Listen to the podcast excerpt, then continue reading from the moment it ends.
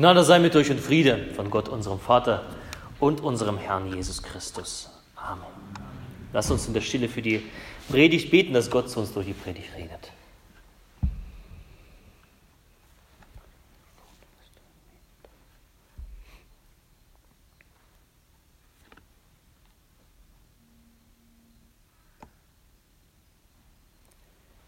Herr, dein Wort ist meines Fußes Leuchte und ein Licht auf meinem Wege. Amen. Ich habe meine heutige Predigt genannt, die geistliche Tafel. Warum die geistliche Tafel? Erstens hat das was mit dem äh, Predigtext zu tun, beziehungsweise dem Evangelium, aber ebenso mit, mit den Sachen, die jetzt die letzten Wochen, die letzten Tage hier in Deutschland bei uns liefen. Denn zurzeit tobt eine furchtbare Diskussion in Deutschland um die Tafel. Tafel in Essen. Jeder hat es bestimmt sicherlich gehört, der der offen durchs Leben geht und, und die Zeitung aufschlägt, wo sonst sich normalerweise sehr wenige Menschen für diesen Dienst der Tafel, also die Tafel, wo man, wo bedürftige Menschen kommen und äh, Essen empfangen können oder so Sachen fürs Leben, wo man darüber kaum redet, plötzlich redet jeder hin zum Kunst darüber, gibt seinen Senf dazu. Die Politiker sogar äh, schwingen ihre Reden von ihrem Elfenbeinturm quer durch die Parteien hindurch. Es wird beschönigt, es wird ähm, beschuldigt, es werden Vorwürfe erhoben, sogar von der obersten Stelle. Da kommt so, so Töne, dass es nicht sein kann, wie es in der Essener Tafel gelaufen ist. Wer es interessiert, kann gerne mal nachschlagen, um was es da eigentlich geht. Es zeigt deutlich diese Diskussion, ähm, dass die eigenen ideologischen Grenzen in den Köpfen, dass sie verhindern einen wirklich einen wahren, reinen Blick auf die eigentliche Problematik. Die Scheinheiligkeit in dieser Debatte, das kennt keine Schamgrenzen. Und vor ein paar, vor paar Tagen habe ich in der Zeitung gelesen, äh, Titel Schwafel, Schwafel an der Tafel. Also jeder diskutiert, jeder äh, redet darüber und, und, und das wird zerredet und so weiter. Doch die Tafeln sind nicht dafür da, dass man über sie redet, dass man über sie schwafelt, sondern die sind dafür da, wenn Not am Mann ist, dort zu helfen. Gezielt zu helfen. Die Tafeln verrichten einen wertvollen Dienst in unserer Gesellschaft. Sie sind dafür da, dass bedürftige Menschen kommen und versorgt werden können. Und nicht, dass man darüber sich profiliert und dass man so in die Moralkeule schwingt, wie das die Politiker heutzutage machen und gewohnt sind zu machen.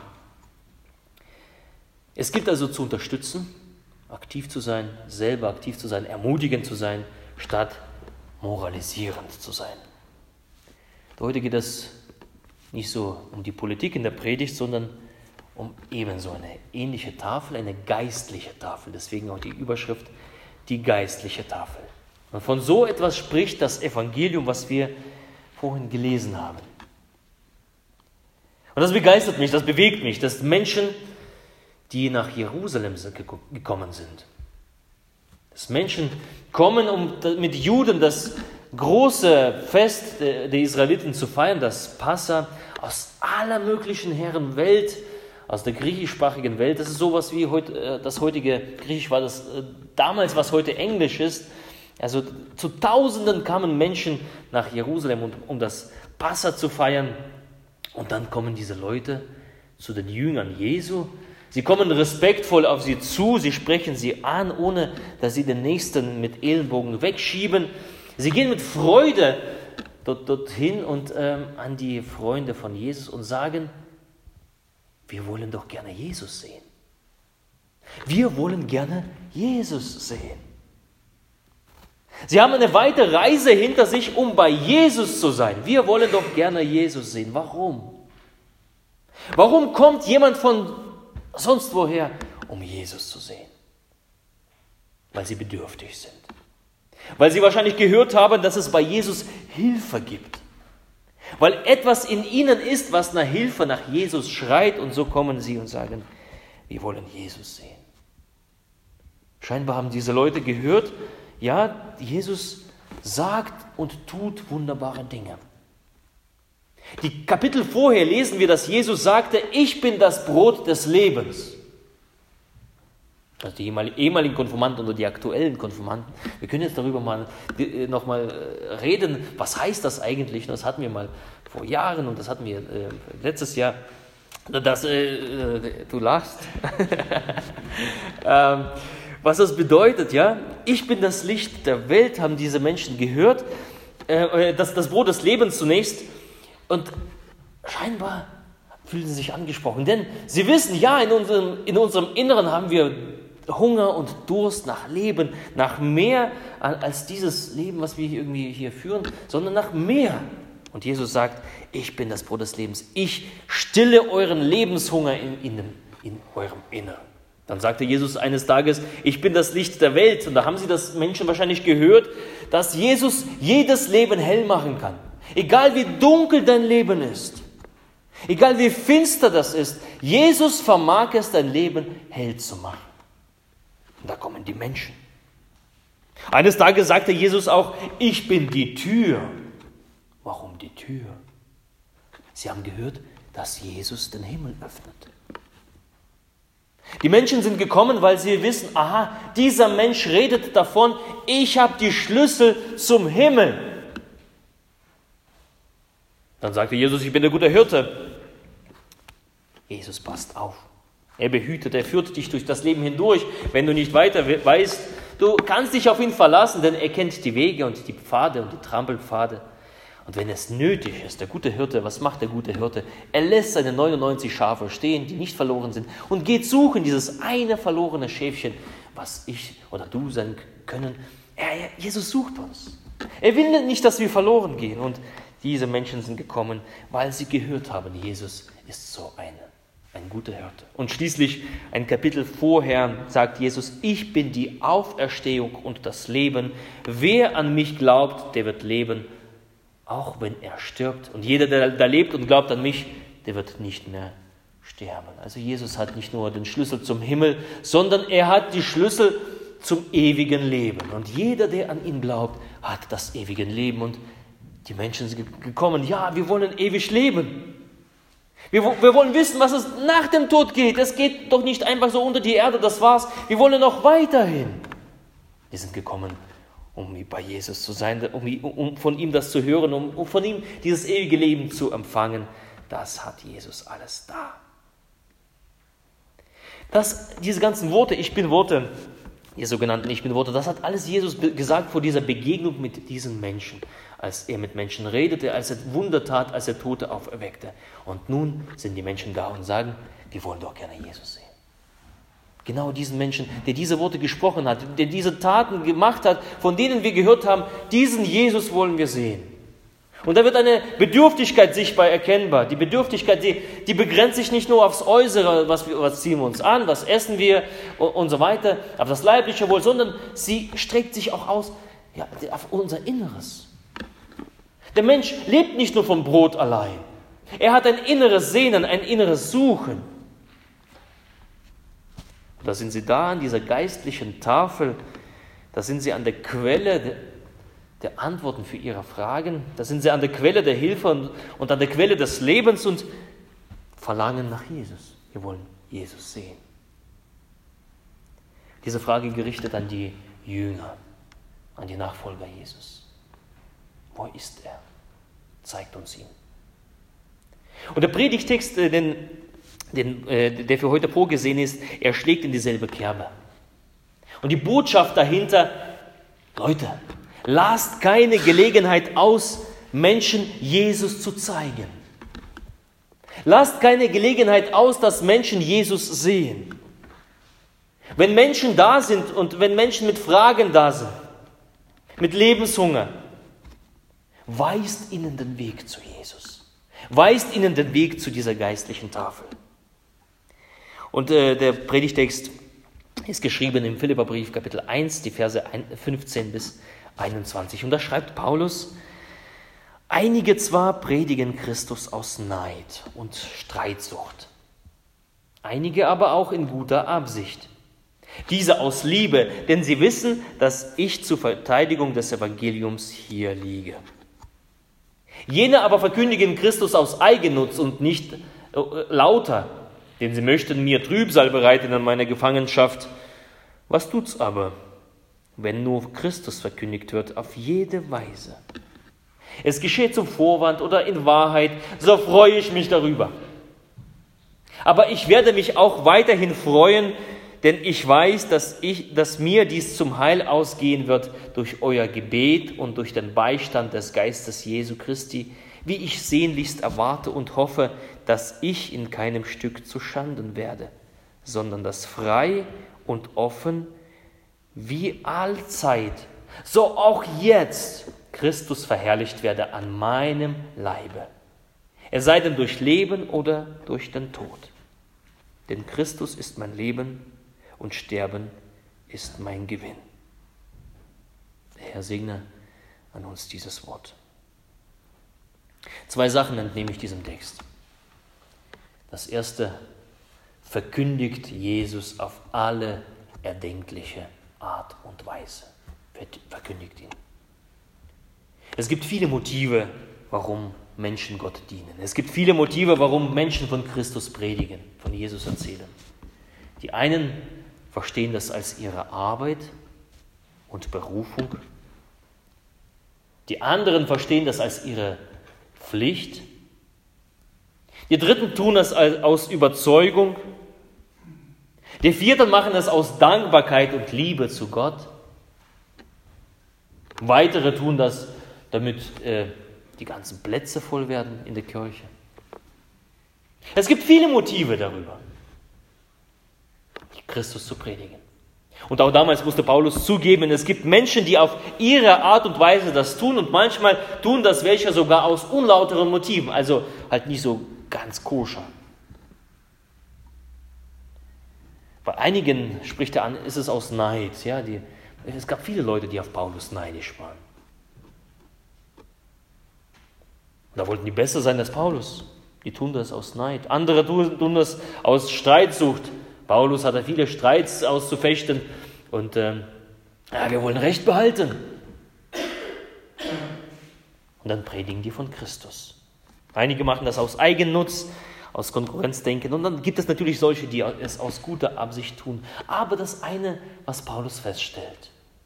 Wir können die Motive einzelner Menschen erkennen oder nicht, wir können darüber urteilen oder nicht, aber wenn Jesus das Zentrum unserer Predigt ist, wenn Christus verkündigt wird und nicht wir uns selber predigen, wenn das Wort Gottes die Hauptbotschaft ist, dann, ja, sagt Paulus, dann freue ich mich darüber. Denn das ist die Hauptsache, dass in dieser Welt Christus verkündigt wird. Und daran wird an diesem Text wird, wird, ganz, ganz sichtlich, wie wichtig das ist. Wie wichtig das ist, für, wie er das der Gemeinde einbläut. Leute, bleibt nicht unter uns. Motive sind mir relativ schnuppe. Verkündigt Jesus in dieser Welt. Die wichtigste Sache, Christus muss verkündigt werden. Seine Botschaft muss in diese Welt hinaus. Wenn es vielleicht auch nicht zu äh, vielerlei Meinungen passt, aber diese Botschaft muss in die Welt. Wenn es vielleicht nicht politisch korrekt ist, aber die Botschaft muss in die Welt. Ja, heute ist es äh, ungeheuerlich, wenn man sagen würde, Jesus allein hat die Wahrheit. Der Alleinanspruch auf, auf, auf Wahrheit hat Jesus, ist schon heute, ah, darf man das heute sagen? Das kollidiert mit, mit ganz, ganz vielen Sichtweisen. Naja, es gibt ja viele Wahrheiten. Nein, Jesus ist die Wahrheit. Jesus muss aber verkündigt werden und seine Worte, die er gesagt hat, müssen gesagt werden, denn Jesus sagt, ich bin der Weg und die Wahrheit und das Leben, niemand kommt zum Vater als denn durch mich. Also es gibt keine andere Wahrheit neben Jesus. Jesus steht fest.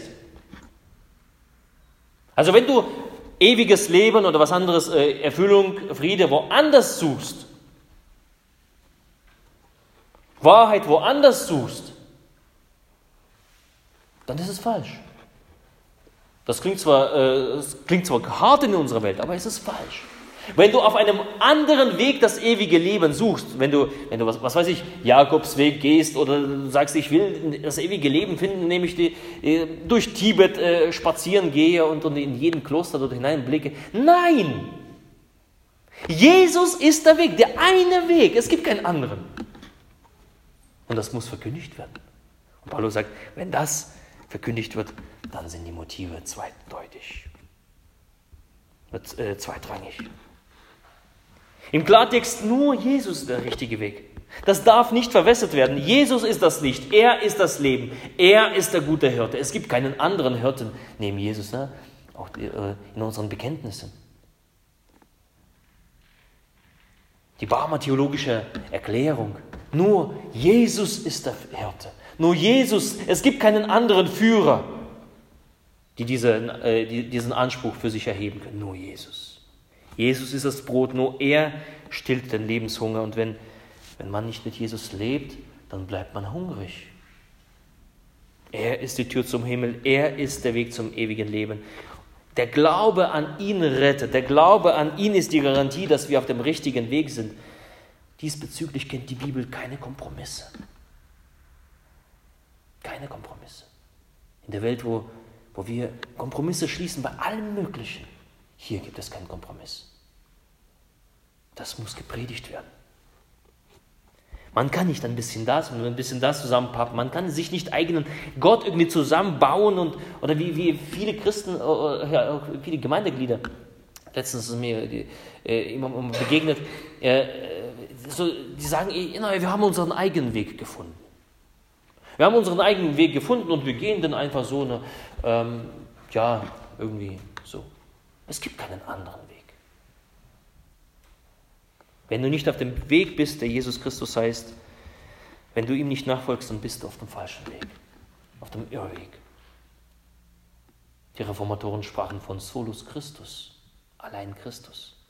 Diese Botschaft muss stimmen, dann sind die Motive nicht von Bedeutung. Sie sind vielleicht ärgerlich, diese Motive der anderen. Die sind lästig, vielleicht sind die uns unverständlich. Aber wenn Christus ohne Kompromisse verkündigt wird, dann darf man sich darüber freuen, sagt Paulus. Das Wichtigste ist, dass Menschen, die da sind, dass Menschen mit, mit Hunger in ihrem Herzen und mit Hunger nach Leben, dass sie diesen Zugang zu Christus bekommen. Und wer gibt den Zugang, außer dass wir es verkündigen?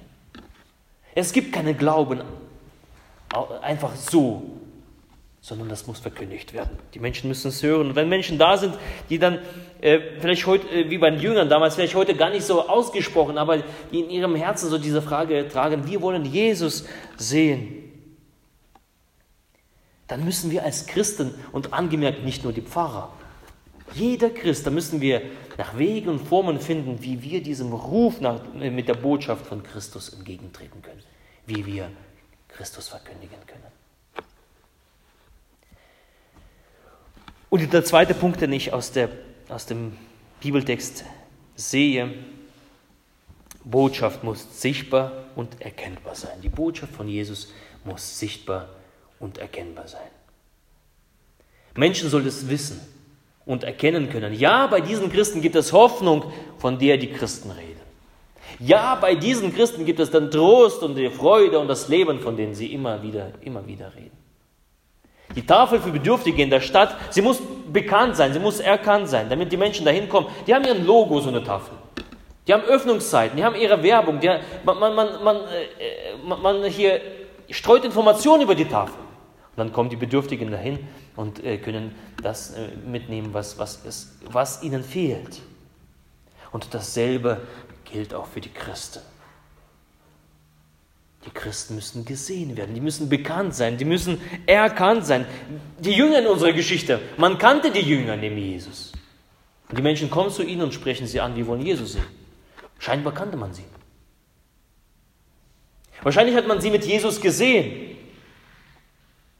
Petrus, ja, bald lesen wir halt die Geschichte von Petrus, wo er äh, Jesus verleugnete, als, als Petrus in diesem Hof war, ne, wo, wo Jesus dann äh, verurteilt worden ist. Da wurde Petrus gefragt, warte mal, Pet äh, hier, sag mal, bist du nicht derjenige, der mit Jesus unterwegs war?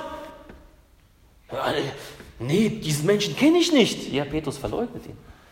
Aber die Menschen haben ihn erkannt. Aha, der war mit ihm dabei. Und sprechen ihn daraufhin an. Man kannte sie vom Sehen, sie waren präsent, wahrscheinlich auch durch die Taten, die sie in dem Namen Jesu äh, getan haben. Jesus ja sandte sie aus äh, zu zweit, geht hin in die Dörfer, verkündigt das Evangelium, äh, äh, die Botschaft vom, vom Evangelium und äh, treibt die Dämonen aus und macht die äh, Kranken gesund. Man kannte die Jünger. Und Paulus äh, betont es insbesondere, genauso soll es bei den Christen sein. Und er sagt, ich will so leben, dass Christus verherrlicht wird an meinem Leibe, sei es durch Leben oder durch den Tod. Christus soll an meinem Leben, an meinem Leib verherrlicht werden. Und das Wort für, für verherrlicht, was Luther hier übersetzt, das aus, kommt aus dem Griechischen, das nennt, äh, nennt sich äh, Megalyno. Megalyno, da versteckt sich das kleine Wort Mega, also das Groß. Megalyno heißt sowas wie groß machen, erheben. Das heißt, das Leben eines jeden Christen soll Christus groß machen in dieser Welt. Dass er sichtbar und erkannt, äh, erkennbar ist. Nicht so ganz klein irgendwo in, in, in, in unseren Kirchen so versteckt und, und wir, wir verbuddeln es so irgendwie. Nein, groß. Ein Blickfang. Christus soll durch jeden Christen äh, groß gemacht werden. Das Leben eines Christen, habe ich mir gedacht, das ist sowas wie, wie so eine Plakatwand, wie so ein Billboard. Wir fahren ja jeden Tag an so vielen Billboards äh, vorbei eine Plakatwand und sie ist aufgerichtet hoch und sie weist auf etwas Wichtiges hin. Sie ist ein Blickfang. Wenn du auf der Autobahn fährst, dann siehst du halt diese ganzen Werbungen. Wenn du halt äh, durch unsere äh, Bundesstraßen fährst, dann siehst du diese Billboards, diese Plakatwände. Sie weisen uns auf etwas Wichtiges hin. Besonders an einem Wahlkampf, ja, von den großen Billboards, da lächeln uns die Politiker entgegen und, und versprechen uns das Beste in unserem Lande. Ja, es zeigt sich dann äh, äh, später, ob sich das Lächeln dann nach den Wahlen etwas gilt oder äh, nicht. Das steht ja eben auf der anderen Seite der Medaille. Aber Paulus sagt, so soll es bei euch nicht sein. Euer Leben als eine Plakatwand, aber ständig. Euer Leben soll ständig auf Jesus hinweisen. Und Paulus betont sogar äh, durch Leben und durch den Tod. Also beides. Das bedeutet sowas äh, wie äh, das Leben eines Christen soll sich abzeichnen in Hingabe an Jesus. Das Leben soll in Hingabe sein. Sogar bis zum Tod soll, soll, soll es predigen. Sichtbar sein. Mit Herz. Mit Seele, mit Leib. Da sollen wir uns bemühen, dass unser Leben davon geprägt ist, dass Christus erhöht wird, Christus bekannt wird, Christus sichtbar wird, groß gemacht wird, damit Menschen uns sehen und aufmerken. Ja, Dort können wir hingehen, wenn wir die Frage haben, ich will Jesus sehen. Du bist eine wandelnde Werbewand, Plakatwand. War dir das schon bewusst? Und dann die Frage natürlich, äh, spricht dein Leben von Jesus? Spricht dein Leben im Alltag von Jesus? Weist dein Leben auf Jesus hin, überall wo du bist? Weist das auf Jesus? zeigt es den Weg. Wissen die Menschen in deinem Umfeld überhaupt, dass du Christ bist? Wissen die Menschen in deinem Umfeld überhaupt, äh, dass, äh, dass du Hoffnung in dir trägst, Leben in dir trägst, Freude in dir trägst, Begeisterung? Wissen sie davon? Und heute fordert uns dieser Bibeltext heraus, das, äh, an uns diese Frage zu stellen. Ja, die Bibeltexte sind nicht dafür da, dass wir so schön gestreichelt werden und, und, und uns gut geht, dass wir nach dem Gottesdienst äh, hingehen und sagen, ja, es war, war, ein schönes Wort für mich. Nein, die fordern uns heraus, sie picken uns. Das ist wie ein zweischneidiges Schwert. Das ist äh, schärfer als das zweischneidige Schwert. Das ist, das ist spitz.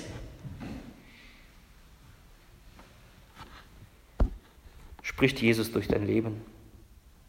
Und natürlich sollen wir uns die Frage stellen, als Gemeinde spricht Jesus durch unsere Gemeinde, weist unsere Gemeinde auf Jesus hin, weist unsere Gemeinde auf die Liebe Jesu hin.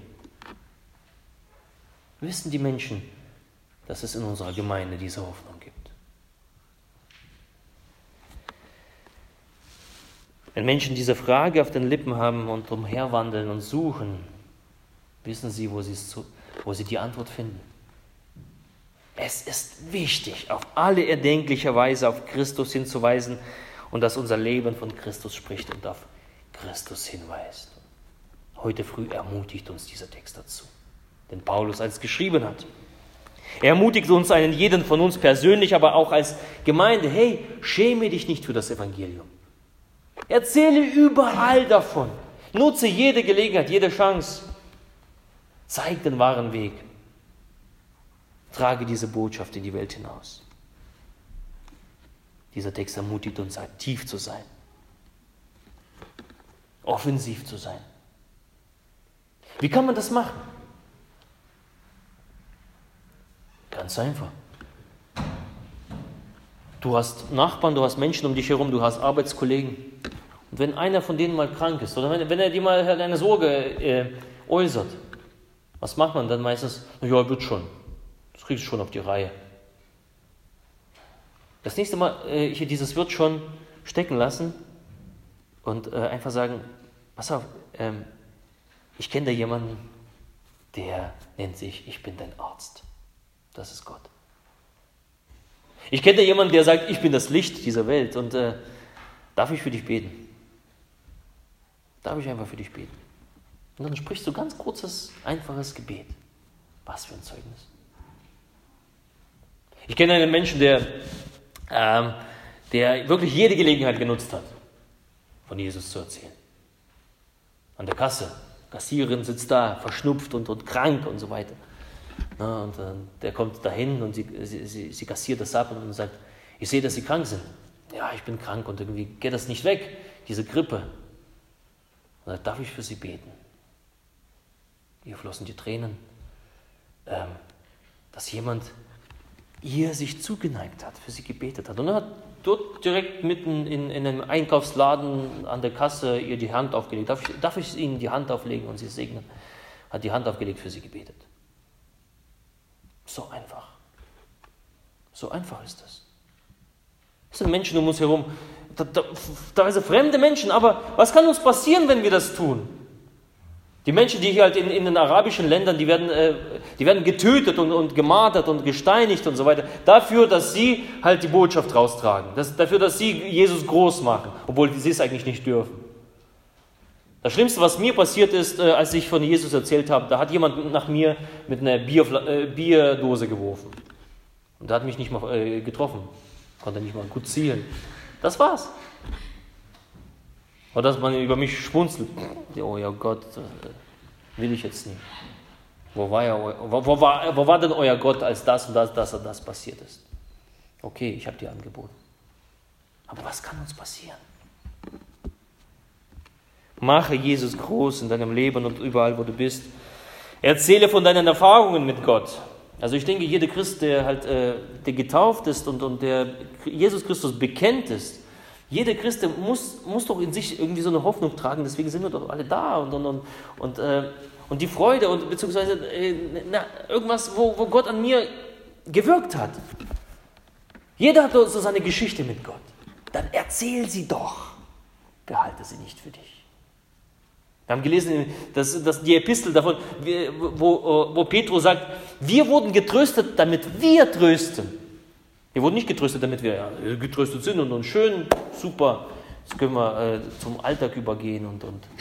Sondern nein, wir werden getröstet, damit wir trösten, damit wir diesen Trost hinaustragen. Dafür sind wir da. Erzähle von deinen Erfahrungen mit Gott. Lade, auch ein zum Gottesdienst. Das passiert meistens so jeden Sonntag. Neben den ganzen alltäglichen Bezeugungen, von der uns niemand äh, entbindet, da erwägen wir auch in der Gemeinde etwas, was wir letztes Jahr in Roten Kirchen gemacht haben, Alpha-Kurs im Herbst. So Gottes Will und wir noch leben, dass wir das, äh, dass wir das durchführen und geplant ist es. Ähm, dieses Jahr wahrscheinlich zweimal in Rotenkirchen einen und in Rodewisch einen. Äh, in Rotenkirchen letztes Jahr 27 Leute. Darunter Leute, die, die mit Kirche, mit Gott nie was am Hut hatten, die, die keine Ahnung davon hatten. Die waren da, wir haben miteinander über Gott geredet, wir haben füreinander gebetet, wir, wir sind gemeinsam weggefahren. Die Menschen haben tatsächlich Gott erlebt. War eine wunderbare, geniale Zeit. Äh, neue Menschen kamen dazu und die Gemeinschaft war so gut, dass sie gesagt haben, was, was, was, was machen wir dann nach dem Alpha-Kurs? Ihr könnt doch nicht auseinandergehen. Und hier sind zwei Hauskreise sogar entstanden, sodass wir in Roten Kirchen noch drei Hauskreise haben. Halleluja. Preist dem Herrn. Und im Herbst ähm, in Rodewisch ist es auch geplant. Und äh, die Frage an dich, bis dahin ist ein bisschen Zeit, äh, dass du überlegst, wen könnte ich denn da einladen zu diesem Kurs? Wer braucht das? Vielleicht brauche ich es selber. An die äh, Konformanteneltern sage ich meistens. Ne? Die Konformanten waren ja bei mir zwei Jahre da im Konformantenunterricht. Die haben, äh, die wissen, zumindest sollten sie es wissen, wo es lang geht, ja, wie, was die Sache ist. Deswegen werden die Roten Kirchner in zwei Wochen konformiert. Die Rodewischer dauert noch zwei Monate zu Pfingsten. Aber den Eltern, äh, hier, äh, letztes Jahr habe ich gesagt, wir haben ja Alpha-Kurs, eure Kinder wissen es. Und wenn ihr äh, guckt, aha, okay, unsere Kinder wissen mehr als wir, dann lade ich euch ein zum Alpha-Kurs, dann seid ihr ungefähr auf demselben Stand und könnt miteinander ins Gespräch kommen, könnt miteinander reden. Also wer, wessen Glaube, beziehungsweise das ist alles äh, hier, ähm, ist alles äh, okay, ne? ein bisschen eingerostet ist, wenn ich nicht mehr weiß, so, aha, dieser Jesus, das Kreuz, was hat das alles miteinander zu tun? Alpha-Kurs. Vielleicht hast du die Möglichkeit, Lust, dort mit dabei zu sein, im Herbst auch in Rodewisch. Wenn du die Möglichkeit hast, genau dasselbe, dort, äh, dass du dir die Frage stellst, wo könnte ich meinen Beitrag dazu leisten? Kann ich damit das organisieren? Kann, also da, kann ich vielleicht irgendwo eine Suppe kochen oder äh, irgendwas zum Essen machen? Alpha-Kurs besteht ja daraus. Wir fangen mit Essen an, das steht, steht für Gemeinschaft. Wir reden äh, auch nicht, äh, also über Persönliches beim Essen. Vielleicht könntest du Suppe machen für den Alpha-Kurs und damit machst du Jesus groß. Ja, mit, auch mit Suppe kann man Jesus groß machen. Jeder, wo er gut gestrickt ist. Und wie gesagt, vielleicht auch die Frage, wen könnte ich denn da einladen? Das schon mal im Voraus gesagt. Nur, dass wir das eine nicht vergessen und dass wir darauf achten. Das Ziel unserer Verkündigung sind nicht wir selber, nicht die Kirche, nicht die Gemeinde, nicht damit wir schöne Gottesdienste hier feiern. Das ist, das, das ist nicht das Ziel. Das Ziel sind die Menschen, die bedürftig sind, die geistlich arm sind, die Jesus noch nicht kennen. Diese dürfen wir nicht vergessen. Und lass uns darüber nicht schwafeln, sondern das aktiv tun. Und der Friede Gottes, der höher ist als alle Vernunft, er bewahre eure Herzen und Sinne in Christus Jesus. Amen.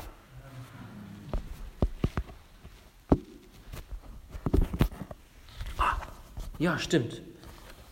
Euch habe ich ja gebeten, äh, äh, Sing nochmal das, das Lied, was ihr da gesungen habt. Schön, dass ihr da seid. Wir freuen uns.